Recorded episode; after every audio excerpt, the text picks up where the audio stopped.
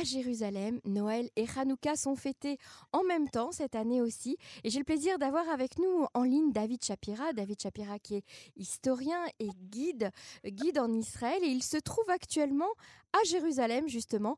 Et il va nous parler un petit peu de l'ambiance qui s'y déroule en cette veillée de Noël et de Hanouka. Bonsoir David. Eh, bonsoir Emmanuel, bonsoir à tous les auditeurs, auditrices de Radio Cannes en français. Nous sommes en pleine schizophrénie, Emmanuel. Euh, c'est comme ça que je pas. ressens. Ah, c'est comme ça que je ressens les choses. Écoutez, j'ai passé toute la journée et je suis encore euh, dans la vieille ville de Jérusalem, à la porte de Jaffa. Et je dois vous dire que euh, pas seulement d'un quartier ou d'un- à un autre, mais d'une rue, des fois même d'un trottoir à un autre trottoir, je- nous vivons une, une parfaite schizophrénie où euh, nous sommes, je dirais, entre deux ambiances différentes mais qui se rejoignent, des, am- des ambiances de festivité. Euh, ce soir Noël, euh, qui est très euh, remarqué, qui est très fêté par les chrétiens, par les chrétiens surtout euh, catholiques, où on a d'énormes euh, ben, de Père Noël et des guirlandes qui clignotent partout, avec des confiseries, des chocolats, et des euh, musulmans qui sont même d'ailleurs dé- déguisés des fois en Papa Noël, qui se promènent dans la rue. Et puis vous passez euh, d'une rue à une autre, et là vous voyez un, un jeune juif euh, habillé en, en garde séleucide grec, euh, qui euh, représente euh, l'époque des Maccabées, de la révolte des Maccabées, des Asmonéens, des Hashmonaïm, et, vous avez évidemment des Hanoukiot partout qui sont allumés, même dans le quartier arabe où résident quelques juifs qui allument à l'entrée de leur maison des Hanoukiot. Et j'étais même il y a une heure au ce qu'on appelle au petit Kotel, le Kotel à Catane. Vous savez, un- une, de- une des fondations du mur de soutien euh, occidental, du mur occidental, qui euh, est enclavé de maisons euh, musulmanes. Et là aussi, les juifs viennent se réunir euh, dans un minyan pour y prier Arvit, euh, la prière du soir, et allumer des euh, Hanoukiot dehors. Donc vous avez euh, non seulement Noël, et aussi euh, une multitude de euh, Hanoukiot euh, qui euh, jonchent les rues de Jérusalem, et des milliers, des milliers de visiteurs. Alors encore une fois, des visiteurs chrétiens et des visiteurs juifs, des Israéliens et des familles juives qui arrivent ici. On entend d'ailleurs les bruits des Israéliens parce qu'ils sont très bruyants, hein, qui arrivent ici par centaines, par milliers et qui se répandent dans la vieille ville avec des poussettes euh, pour venir faire ce qu'on appelle euh, le siour de, des Hanoukiot, la visite des Hanoukiot et ils vont passer de maison en maison y admirer et euh, voir l'éclairage de ces bougies de Hanouka qui ornent la ville de Jérusalem, une ville qui est en fête, en pleine fête, avec encore une fois des bougies, des lumières, euh, du son, des orchestres, euh, des grandes diapositives qui sont projetées euh, sur la citadelle de David, sur les murailles de Jérusalem. Vraiment une ambiance très festive. Ah, il est, plus de 18 heures à l'heure où je vous parle, veille de Noël, et la ville est pleine, pleine, pleine de pèlerins, de visiteurs, chrétiens et juifs qui se mêlent ensemble. La ville vit son, vit euh, son apogée euh, quand on sait que généralement, hein, à ces heures-là, la ville est déjà vide et, et- et fermée. Mhm. Toutes les églises sont ouvertes. euh, tous les, les- les- le, le mur d'ailleurs est plein de visiteurs. J'ai pu apercevoir euh, le rabbin du Kotel qui était là, entre autres, et qui faisait euh, sa tournée avec sa famille. Vraiment une ambiance de fête absolument incroyable. Alors vous parliez de que- schizophrénie, mais on, on a plutôt envie, euh, quand on vous écoute, on, on pense plutôt à une espèce de fusion, à une osmose, à une cohabitation, pas une schizophrénie.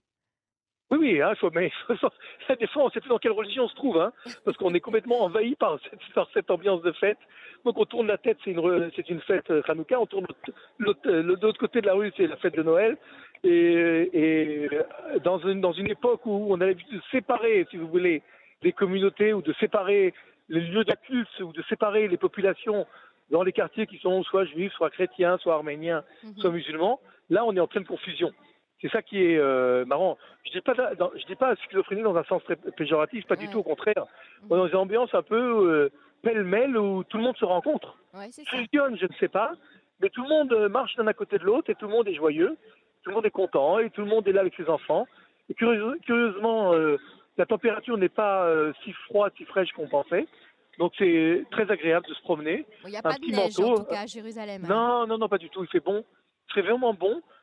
Euh, et la température, d'ailleurs, je trouve, s'est réchauffée par rapport à ce matin et, et c'est très agréable. Je sais que de nombreux Israéliens, vers minuit ce soir, font la- ce qu'on appelle la tournée des églises.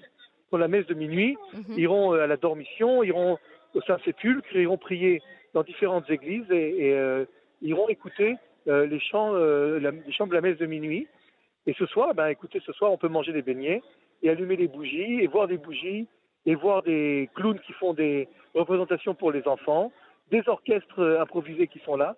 Je me suis éloigné un peu des, des- pour la radio, justement, pour cette interview des, des- des- lieux où il y a beaucoup de monde, mais il a fallu rentrer dans des petites ruelles pour trouver un peu de calme et de sérénité pour vous parler ce soir. Alors justement, euh, calme et sérénité, euh, on sait que euh, de, nombreux pèlerins vont se rendre à, la, messe de Noël ce soir dans la ville de Bethléem. Euh, des, Palestiniens chrétiens de Gaza ont demandé des permis, des autorisations pour rentrer justement et, en Israël et aller à Bethléem euh, pour pouvoir assister à cette messe. Israël a donné ces autorisations, en tout cas une grande quantité euh, de permis. Euh, on sait que Mahmoud Abbas va assister comme chaque année euh, euh, à, cette, à cette messe. Alors il y a également des gestes politiques hein, au milieu de ces festivités euh, euh, religieuses. Euh, comment est-ce que vous ressentez euh, que la population chrétienne d'Israël, hein, parce que vous la connaissez bien, vous la côtoyez euh, souvent, euh, David Shapira, d'ailleurs euh, euh, je sais qu'il y a quelques jours, vous, vous, avez justement organisé une rencontre avec des, chrétiens euh, à Jérusalem, vous nous en parlerez tout à l'heure. Euh, comment est-ce que vous sentez euh, leur, euh, leur intégration dans le pays, leur, leur vie, leur, est-ce qu'ils côtoient la population juive, est-ce qu'ils côtoient la population musulmane? Comment ça se passe pour les chrétiens d'Israël? Écoutez, c'est un vaste sujet, ce serait très difficile de répondre en, en quelques minutes ici à la radio. Comment se sentent les chrétiens d'Israël? Parce que comme vous l'avez dit, il y a des chrétiens qui vivent à Gaza, dans la bande de Gaza, et je sais que leur sort et la situation n'est pas facile. Et petite expérience personnelle, j'étais une fois à la porte de Jaffa, quand un arabe euh, s'assoit à côté de moi et commence à me parler en anglais, je lui dis d'où tu viens, et il me répond, je viens de la bande de Gaza. Je ne comprenais pas comment était, était-ce possible qu'un arabe de la bande de Gaza puisse euh, euh, arriver légalement à la porte de Jaffa, parce que Gaza est, est un territoire qui est complètement hermétiquement fermé. Et il m'a dit non, je suis chrétien et j'ai reçu l'autorisation de me rendre à Jérusalem, autorisation d'abord du Hamas qui gouverne Gaza et évidemment des Israéliens. Et il m'a regardé et je lui ai demandé justement comment c'est là-bas euh, à Gaza et il m'a regardé avec des yeux euh, presque larmoyants en disant euh, on regrette votre présence, revenez vite à Gaza. En parlant des Israéliens, Hein, je parle des Israéliens. Revenez vite à Gaza parce que c'était tellement mieux quand vous étiez sur place. Donc euh, je suppose que vivre à Gaza comme chrétien euh, n'est pas une sinécure. Et d'ailleurs il m'avait dit qu'il était un peu Il y a euh, 100 Euh, 1100 chrétiens euh, à Gaza Oui, aujourd'hui. oui, mais, mais qui sont quand même un peu retenus en otage, car il m'avait dit que euh, euh, sa famille était garante de son retour, Mhm. et que s'il ne, ne retournait pas à Gaza et demandait l'asile politique, eh bien sa famille euh, en paierait le prix, un prix très fort. Ça, c'est ce qui concerne le- le- les chrétiens dans la bande de Gaza. Maintenant, les chrétiens euh, dans les territoires de Judée Samarie, dans ce qu'on appelle les territoires euh, sous contrôle palestinien, n'ont pas eux aussi la vie facile. Je sais qu'ils euh, survivent péniblement économiquement et que ceux qui peuvent partir euh, euh, quittent la, région et vont s'installer au Canada, aux États-Unis ou en Europe ou en Allemagne ou dans d'autres pays parce que la situation économique n'est pas fameuse et ceux qui espèrent une opportunité euh, veulent quitter le pays et tentent de quitter euh, la région. Les chrétiens maintenant qui vivent sous euh, souveraineté israélienne, c'est-à-dire les chrétiens par exemple de Nazareth euh, ou les chrétiens de, Galilée, euh, ont aussi envie de partir, bien que leur situation économique ne soit pas si dramatique que les chrétiens de Gaza les chrétiens des territoires, de Judée-Samarie, eux n'espèrent pas non plus une grande ouverture dans leur opportunité. Les chrétiens de Jérusalem sont attachés à Jérusalem et ne veulent pas partir. Mais ceux qui peuvent et qui voudraient, qui pourraient partir, euh, quittent euh, progressivement euh, Israël, non pas parce qu'ils, sont persécutés par, et loin de là par les autorités israéliennes, mais parce que leurs aspirations, leurs chances justement d'acquérir un meilleur métier, d'accomplir une meilleure, de réaliser une meilleure carrière, leur chance est minime et il faut, pour eux, il faut qu'ils travaillent deux fois ou trois fois plus qu'un Israélien pour obtenir à peu près euh, les mêmes conditions. Donc, euh, donc euh, la, la population chrétienne, en règle générale, ne se sent pas complètement à l'aise en Israël, bien qu'Israël, évidemment, euh, autorise une totale liberté religieuse pour les chrétiens arabes en Israël, qu'ils ont évidemment la citoyenneté israélienne, qu'ils ont les mêmes droits et les mêmes devoirs, mhm. mais leur situation n'est pas n'est pas si simple que ça. Et je ne vais pas faire de l'angélisme ici à la radio, mais c'est vrai que s'ils pouvaient, ils partiraient s'installer dans un autre pays. Alors juste quelques chiffres, de, selon le, bureau de, statistiques, euh, il y avait en 2018 177 000 Israéliens de confession chrétienne, soit 2% de la population totale et près de, des trois quarts des chrétiens vivant en Israël sont arabes, selon toujours le Bureau central des statistiques. Est-ce que, alors vous avez organisé il y a quelques jours, David Shapira, une rencontre avec, des, Israéliens de confession juive et des Israéliens de confession chrétienne? ça se passait dans les hauteurs, dans les collines de Jérusalem. Racontez-nous un petit peu cette rencontre et pourquoi vous l'avez organisée et comment ça s'est passé? Alors le but en fait de cette rencontre était de rencontrer des chrétiens, d'ailleurs pour la plupart qui ne sont pas de nationalité israélienne. C'est impossible pour eux de recevoir, pour les chrétiens qui viennent ici, euh, quelques années, passer quelques années dans des monastères, euh, euh, c'est impossible pour eux d'obtenir la citoyenneté israélienne. Ils ont ce qu'on appelle un visa A3, qui, qui, est un visa donné aux personnalités religieuses, mais qui leur permet de rester ici 2-3 ans et de renouveler leur visa pour 2-3 ans quasiment euh, pour l'éternité, mais ils ne sont pas citoyens israéliens. Donc nous avons été à la rencontre de trois personnalités hors du commun, euh, toutes les trois d'ailleurs, euh, une, un frère, un frère bénédictin qui est très connu ici, qui s'appelle le frère Olivier, qui est lui de nationalité israélienne, mais c'est un cas quasi unique, et qui se trouve dans l'abbaye bénédictine de Abou Ghosh. nous avons rencontré un autre frère qui s'appelle lui aussi Olivier, qui est un personnage tout à fait remarquable euh, et qui euh, est en train de passer son deuxième doctorat en Talmud à l'Université hébraïque de Jérusalem, qui s'appelle le frère Olivier euh, et qui se trouve à l'école biblique de Jérusalem, qui est dominicain, près de la porte de Damas. Et nous avons rencontré une femme aussi remarquable et absolument incroyable et très, touchante et très émouvante, sœur Agnès, qui se trouve, elle, à Latroun, au sein d'une euh, communauté qui s'appelle euh, les euh, Béatitudes. et ces trois chrétiens, qui appartiennent d'ailleurs à l'Église catholique, hein, l'Église latine, ont tous les trois eu un parcours absolument sensationnel, hors du commun.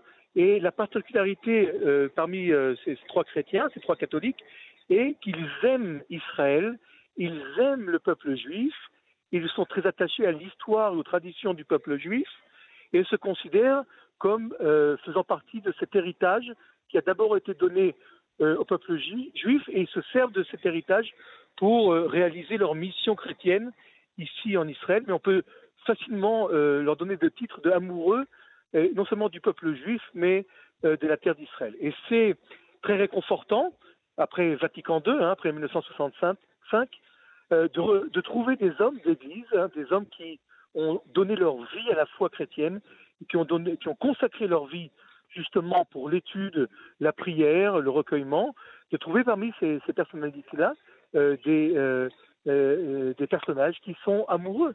J'ai bien amoureux, je, n'exagère pas sur le terme, du peuple juif, de son histoire, qui sont respectueux et qui se considèrent comme les fruits de l'héritage du peuple juif, et qui se considèrent comme un peu la suite du peuple juif, mais toujours avec un profond respect euh, pour, les pour, les valeurs du judaïsme et pour le peuple juif et son histoire, évidemment, euh, et pour, euh, je dirais, sa tradition biblique. C'est très, très impressionnant de rencontrer des gens comme ça, qui, bah, qui, aiment là où ils sont, et qui ont choisi sciemment de venir en Israël pour y passer la majorité, la plupart de leurs euh, années de leur vie parce qu'ils sont attachés à l'histoire de ce pays, à l'histoire de cette région. Est-ce que vous avez le sentiment qu'il y a une demande justement de la part du, public de rencontrer euh, celui qui est différent, celui qui n'a pas la même religion mais qui, aime la même terre, qui aime le même pays? Écoutez, je, ne sais pas. Euh, on va essayer d'ailleurs de, renouveler ce genre de visite. Hein. J'espère que ce sera pas non seulement la première, mais pas, la dernière. Mais ce qui est, ce qui est important, c'est d'avoir d'abord la curiosité, l'éveil de vouloir rencontrer quelqu'un qui n'est pas euh, comme nous, qui mhm. ne, euh, ne croit pas dans les mêmes choses que nous, dans les mêmes valeurs, et qui a peut-être aussi un train de vie différent, euh, qui a une vie différente, mais d'y trouver encore des, valeurs communes, des respects profonds pour ce qui est notre héritage. Je crois que c'est c'est là, c'est très, très important. Ça fait partie de la curiosité.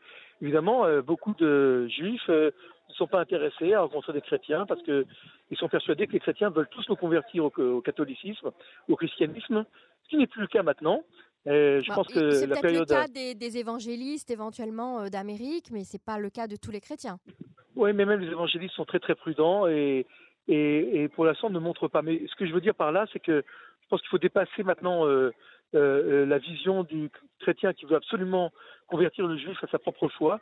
Il y a maintenant des chrétiens euh, qui sont très respectueux de la croyance juive, des juifs, et qui sont très très font très attention de ne pas tomber dans un prosélytisme déplacé et qui sont très respectueux, qui respectent aussi la croyance des juifs euh, dans le judaïsme, hein, dans, euh, et, qui sont euh, des, ce que je pourrais appeler des aimants, des hommes qui aiment le peuple juif, son histoire, mhm. sa foi, sa croyance, sa pensée, et qui sont sincères.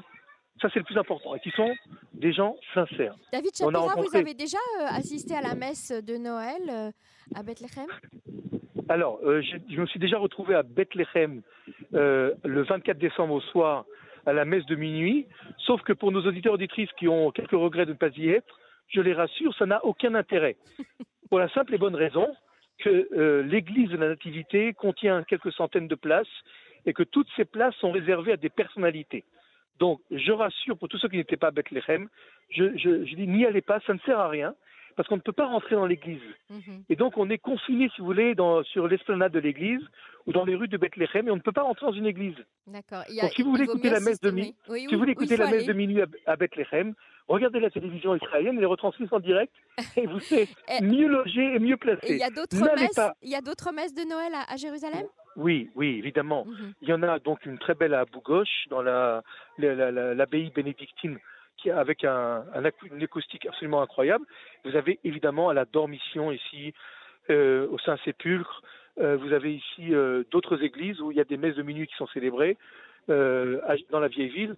N'allez pas à Bethléem, venez à Jérusalem. déjà vous voulez entendre des messes de minuit, allez à Jérusalem et passer d'église en église. En, tout cas, ça doit être un, moment assez unique, comme vous le disiez au, début de cet entretien, cette ambiance entre Hanouka et, la veillée euh, de Noël. C'est l'endroit unique au monde où on peut sentir cette double atmosphère. Absolument, absolument.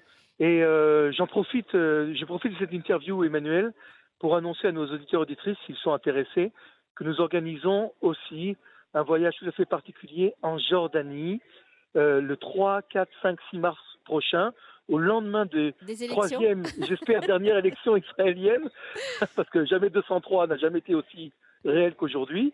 Donc le lendemain des élections, nous partons quatre jours sur la Jordanie aussi, euh, je dirais, juive et romaine, parce que la Jordanie était une terre juive à l'époque justement des Maccabim, des Asmonéens. Donc il reste encore quelques, quelques marque euh, juive euh, en Jordanie. Euh, de, il y a de plus de 2000 bah, ans. Ce sera l'occasion peut-être d'en reparler lors d'une prochaine émission, David Chapira. Merci beaucoup, en tout cas, Chak Samear, Hanouka Samear, et merci beaucoup pour, pour nous avoir fait partager avec vous cette ambiance de Hanouka et de Noël à Jérusalem. Merci. Voilà, Chagourim Samear et joyeux Noël pour nos amis chrétiens. Il faut être schizophrène jusqu'au bout, Emmanuel. Merci, David Chapira. Au revoir. À bientôt. Au revoir.